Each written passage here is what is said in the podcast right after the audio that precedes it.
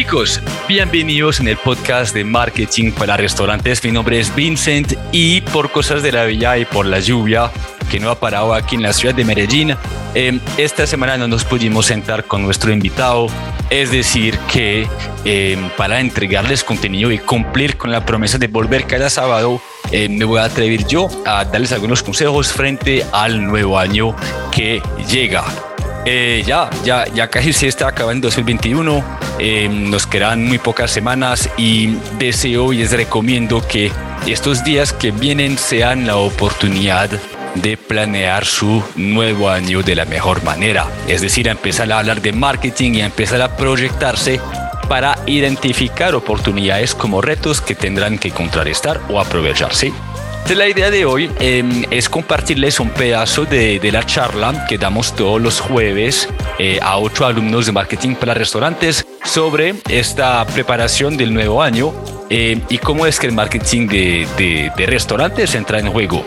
Eh, espero que les guste mucho, voy a intentar de ser lo más conciso posible, eh, pero la idea es que hoy se vayan con una idea muy clara de lo que se necesita para competir en el sector hoy en día y cómo es que pueden aprovechar de esta información para crear estrategias. Un abrazo para todos, gracias por su confianza y nos vemos la próxima semana para un nuevo podcast. Chao, chao. Bueno, Año 2022, ya casi. En tan solo cinco semanas vamos a estar ya celebrando eh, el primero de enero eh, y es hora de echarle cabecita a, a, este año, a estas nuevas oportunidades que vienen y ese nuevo contexto tanto sanitario con la pandemia como económico. Sabemos que el sector está actualmente viviendo un momento difícil en cuanto a abastecimiento de materia prima y precios y muchísimas otras cosas. Eso es muy importante porque eh, ustedes cuando emprenden en el sector tienen que entender muy bien que eh, su negocio está constantemente bombardeado de eh, factores externos como la política, la economía, los factores socioculturales, el medio ambiente, la tecnología, etc. Y cuando ustedes ven a su negocio como eh, un tipo de máquina, como lo hemos mencionado la semana pasada en el podcast con Rui, eh, pueden tomar buenas decisiones y pueden empezar a planear para optimizar su operación y también aprovechar de esos factores para crear estrategias y llamar la atención de los consumidores, lo cual se convierte en venta tarde o temprano. Y para esto vamos a hablar de marketing gastronómico, de marketing para restaurantes y lo vamos a definir de manera muy clara. Principalmente en marketing para restaurantes, nosotros utilizamos una analogía eh, que no es nuestra, hay que subrayarlo, hay que entregárselo al autor, que es Eric Schellenberger, que escribió también un libro de marketing de restaurantes eh, hace más o menos tres años y que se llama Restaurant and Bar Marketing. Eric Schellenberger, ¿qué dice? Él habla del marketing eh, refiriéndose a una analogía que toma en cuenta el océano y el acuario. Principalmente, Eric comparta, eh, comparte perdón, que este acuario son todas las personas que conocen ya a su negocio. Ejemplo, sus clientes, su familia, sus amigos, etc. ¿Qué pasa? Ustedes no pueden depender de esas personas para eh, sostenerse y para asegurar el crecimiento y éxito de su negocio. Lo que pasa es que esas personas no van a consumir todos los días ni todas las semanas en su restaurante. Y eso significa que en lugar de depender eh, del acuario, se deberían dedicar a pescar en el océano, que ya sí son todas las personas que no conocen todavía su marca o que no lo han probado todavía. ¿Cuál es el punto aquí? Es que su negocio el próximo año se debería dedicar, por un lado, a adquirir constantemente nuevos clientes y por otro, a asegurar su fidelización para crecer su acuario y con paciencia, con mucha terquedad y con mucho aguante, en 5, 7, 8, 10 años, este acuario será suficientemente grande para que puedan vivir de la recompra. ¿Sí? Obviamente entran nuevas propuestas en el mercado, entran nuevas competencias y será siempre una necesidad dedicarse a adquirir nuevos clientes y no depender del acuario. Y para esto, en marketing para restaurantes, nosotros para responder a esta a, esta pregunta, a esta necesidad de adquirir y fidelizar, pues hemos em, estandarizado cinco fundamentos del marketing para restaurantes. Esos, fundamentos son, por un lado, eh, entender las necesidades del consumidor, es decir, entender que esa persona, aparte de comer o de querer ir a comer algo, también viene a sentirse importante, lo veremos enseguida. Dos, tenemos que aprender a cautivar su atención. Eh, la atención hoy en día es bastante reducida. El consumidor está bombardeado constantemente de información, tanto en redes sociales como en la vida real. Y tener un puesto en su mente se ha vuelto un lujo. Y es por esa razón que las redes sociales hoy lo monetizan. Es por esa razón que hoy estamos pagando a Facebook, por ejemplo, Instagram, que es la misma empresa, eh, para llegar a más personas. ¿sí? Es una atención monetizable. Tres, tenemos que aprender a establecer confianza. Súper importante. Eh, hoy en día los consumidores, aparte de consumir, también, o más bien, antes de consumir, esperan primero conectar con las marcas, es decir, entretener una relación. Y esta relación toma lugar muchas veces en medios digitales y eso nos deja entender que de pronto deberíamos empezar a competir más con marca y con personalidad que con producto, algo también que veremos enseguida. Cuatro, ya que hemos llamado la atención, ya que hemos establecido confianza, tenemos también que aprender a llamar a la acción. Y esto llama a la, ese llamado a la acción, perdón, eh, eh, va a ser lejos de frases como cómprame ya, eh, visítanos ya, etcétera. No, al contrario, lo que estamos buscando ahí con los llamados a la acción es inspirar los consumidores y más bien darles excusas para que nos visiten, es decir, crear estrategias que inspiran y que no buscan convencer. La diferencia ¿sí? entre querer vender y entre inspirar, que es un tema que vamos a compartirles en nuestro nuevo libro, eh, Comunicar para Inspirar, que ojalá sale eh, a mitad de diciembre. Bien, finalmente, último punto, no lo podremos tocar hoy, pero que es súper, súper importante, eh, es cuidar la experiencia del cliente. Ahí podríamos hablar muchísimo sobre este tema, de hecho, horas, por eso no me atrevo a incluirlo en, en la conversación de hoy, Em, pero es principalmente cuidar las emociones y la experiencia que las personas viven al interactuar con su marca. Involucra, por ejemplo, construir un Customer Journey Map, es decir, definir los puntos de contacto que ocurren entre el cliente y la marca para mejorarlos y encontrar maneras de generar buenas emociones que van a llevar el consumidor a la fidelización y también a la recomendación. Bien, entonces, la idea de hoy, de manera muy breve, no les voy a quitar mucho tiempo, la idea es que estemos em, entendiendo los cuatro primeros fundamentos y precisamente las necesidades de los consumidores que se han em, vuelto muy importantes, porque a medida que la sociedad va avanzando, eh, inmediatamente las personas van supliendo sus necesidades básicas, como por ejemplo poder eh, alimentarse, descansar, tener un techo, un trabajo, una familia, etcétera. Pero si nos referimos a la pirámide de Maslow, es decir, esa pirámide que explica cómo es que las necesidades humanas evolucionan a medida que vamos supliendo eh, algunas bases, pues entendemos rápidamente que el ser humano a suplir sus necesidades tanto fisiológicas, como les decía ahora, respirar, alimentarse, e hidratarse, descansar, pero también de seguridad, que es tener un trabajo, una familia, eh, recursos como tal. Entonces, cuando suplimos esto, inmediatamente empezamos a desarrollar más necesidades que ya son más psicológicas. Es decir, necesidades de afiliación, la, necesidad de expresar y recibir afecto, tener una pareja, ¿sí? Em, las necesidades también de reconocimiento, que ya tienen que ver más con la necesidad de sentirse importante, de sentirse exitoso, de tener autoconfianza, pero también de construir una identidad, que eso es muy importante porque lo veremos enseguida, va a ser nuestra puerta de entrada a la mente del consumidor. Y finalmente la última etapa, que son las necesidades de autorrealización, que son cuando ya el ser humano empieza a desarrollarse ya tanto eh, mentalmente como podemos hasta decir espiritualmente, y donde esa persona desarrolla aptitudes como la empatía, eh, la falta de prejuicios, que resuelve los problemas muy rápidamente, y que llega a ser hasta una persona muy sabia, ¿sí? Eh, obviamente algunas personas ya lo, han logrado. Yo siento que como seres humanos en promedio tenemos tendencia a quedarnos en las necesidades de reconocimiento en lugar de autorrealización, pero esto será para otro tema.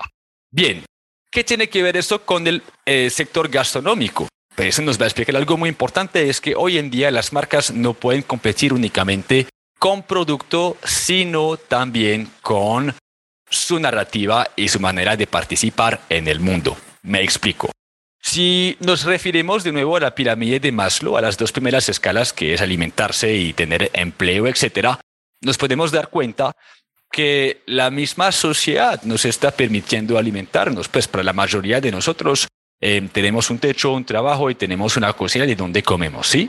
Y eso por un lado nos deja entender que si una persona va a comer afuera no es necesariamente para alimentarse, sino también para desarrollar afinidades con otras personas como las necesidades de afiliación, eh, compartir, celebrar, eh, expresar o recibir afecto de una persona, pero también esos consumidores van a restaurantes para construir su identidad.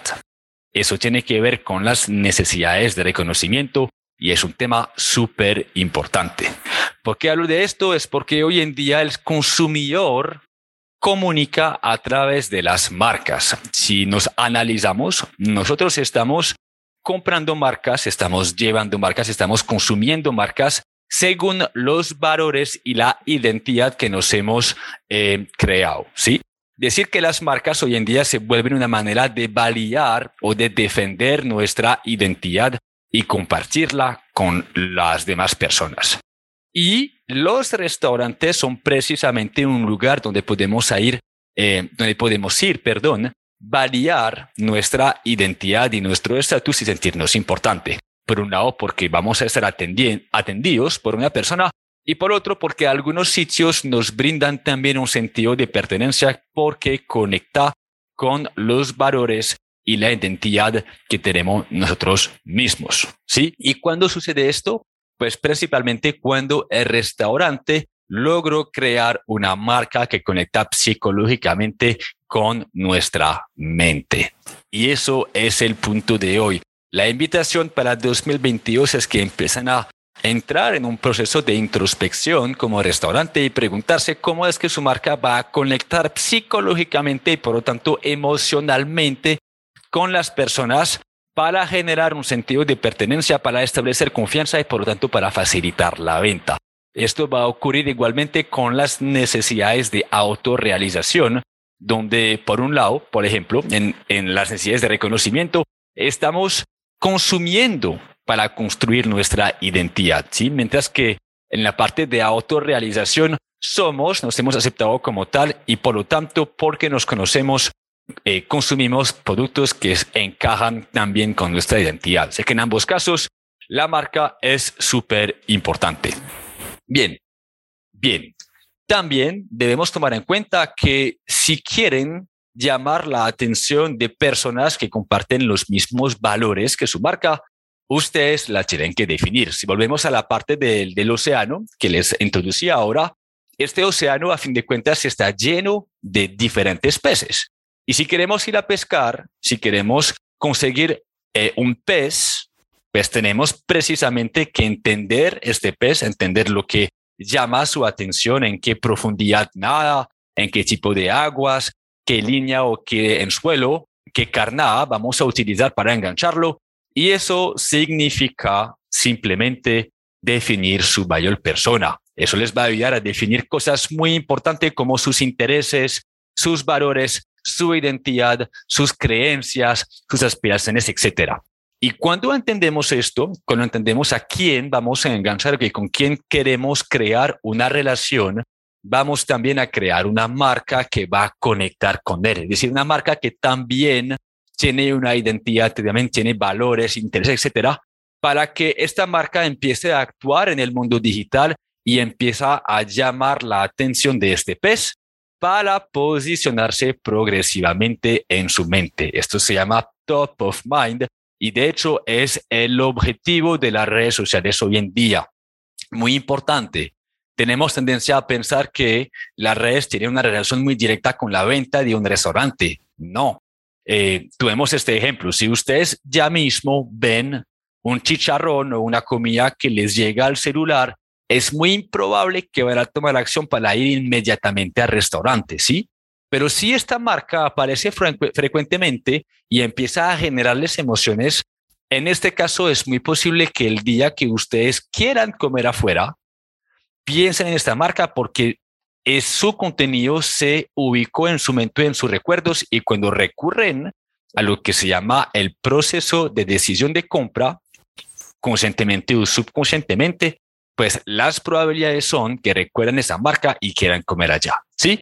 ¿Cómo se explica eso? Es muy sencillo. Eh, les estaba diciendo que eh, el ser humano, cuando toma una decisión de compra, pasa a través eh, de cinco diferentes etapas. ¿sí? Esa teoría viene de Kotler, se llama el proceso de decisión de compra y se, compone, perdón, por un lado de lo que se llama el reconocimiento de la necesidad. Como se dieron cuenta, la gente no va a, restaurantes solamente para comer, sino también para sentirse importante.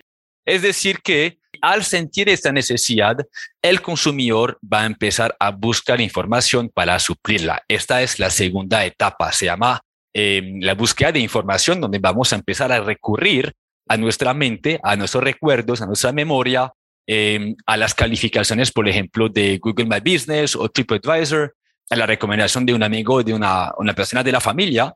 Y cuando reunimos esta información mentalmente, una vez más, puede ser consciente o subconsciente, vamos a empezar a eh, definir o más bien evaluar las diferentes alternativas. Esa es la tercera etapa de este proceso de decisión de compra. En ese proceso el consumidor empieza a evaluar el riesgo que va a tomar con su compra y empezar a definir cuál marca eh, tiene más capacidad o más probabilidad de suplir correctamente su necesidad. Y es ahí que saber posicionarse en su mente es muy importante, porque si esa persona ya tiene una buena percepción de la marca, una buena imagen, entonces tenemos más probabilidad de ser escogidos por esa persona. ¿Sí? Esto luego lleva a la, a la, decisión de compra, cuando la persona ya va eh, a consumir, ¿sí? que es el cuarto punto, y finalmente al quinto, que es la evaluación de la compra, que es donde él va a escoger si fue, eh, si su decisión y si su compra fue positiva o negativa, y eso se llama fidelización. Bien. Entonces, ¿cómo es que un restaurante logra facilitar este proceso de decisión de compra? Pues para esto nos podemos referir a una persona muy tesa, en el mundo del marketing, de hecho que tiene muchos libros. Eh, esa persona se llama Seth Godin. Eh, para dárselo corto, vamos a quedarnos con una teoría o más bien con unas recomendaciones que Seth tiene, porque él habla de dos tipos de marketing. Por un lado, el marketing de marca y por el otro, el marketing directo. Entonces, según Seth Godin, el marketing de marca son em, estrategias ¿sí? y maneras de comunicar que principalmente comunican lo que representa su marca, ¿sí? su promesa de valor, sus valores, su narrativa, su identidad, etc. La idea aquí es que esas estrategias que van a hacer a lo largo del año no es buscando necesariamente la venta, sino buscando mejorar la percepción que la gente tiene de su marca y por lo tanto llamar la atención y establecer confianza.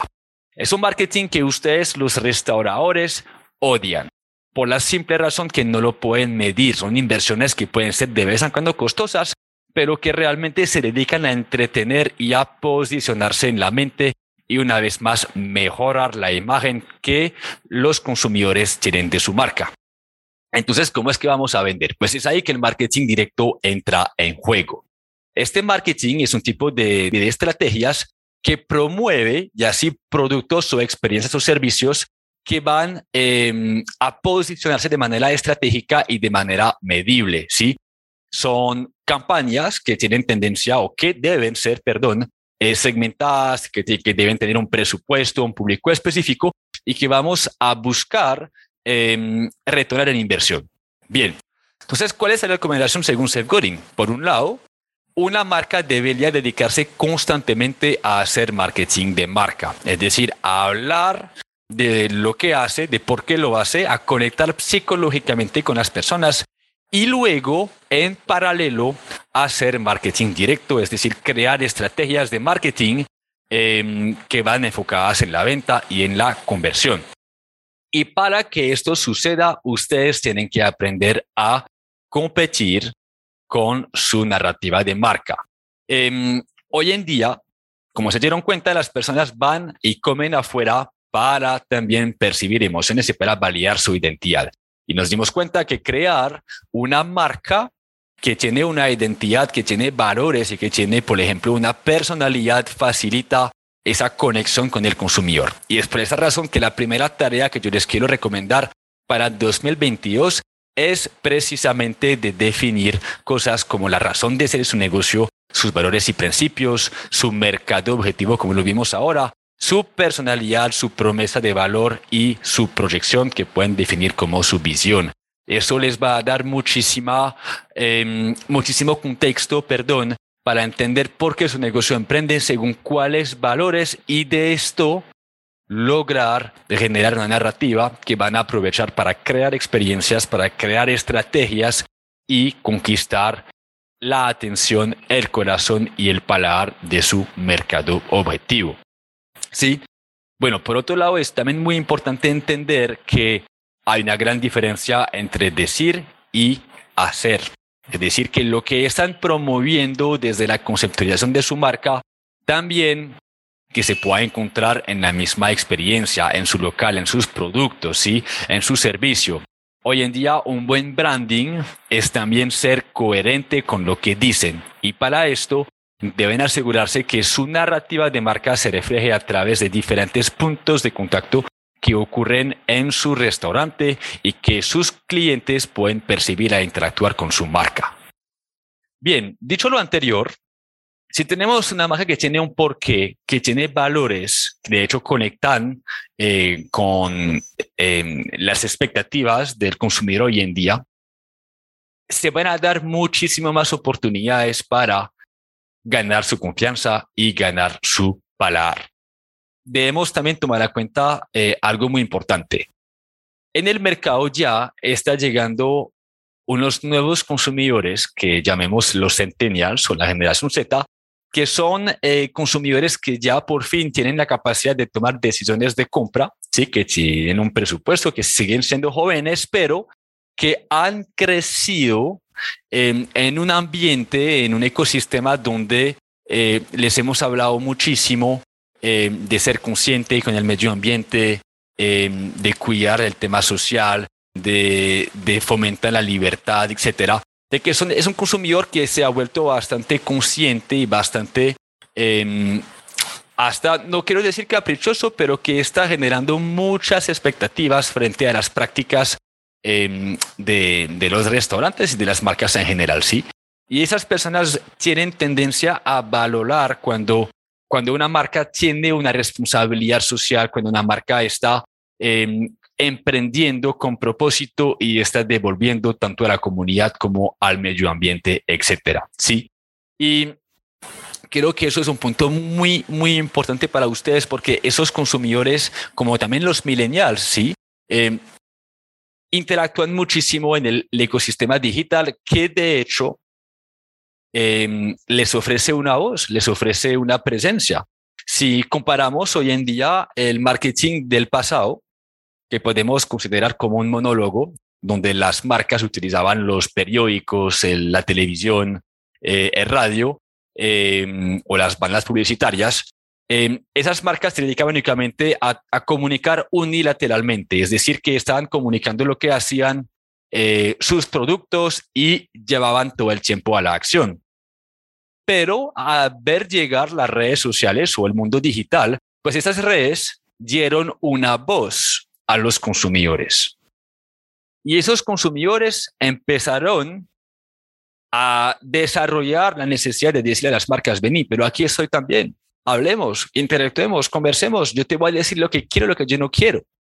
Y eso es precisamente las redes sociales. Eh, va a ser el ecosistema donde su marca debería interactuar y llevar un diálogo con el consumidor. Y entre más acogen eso para el próximo año, mejor será su capacidad de convertir su comunicación digital con la venta. ¿Sí?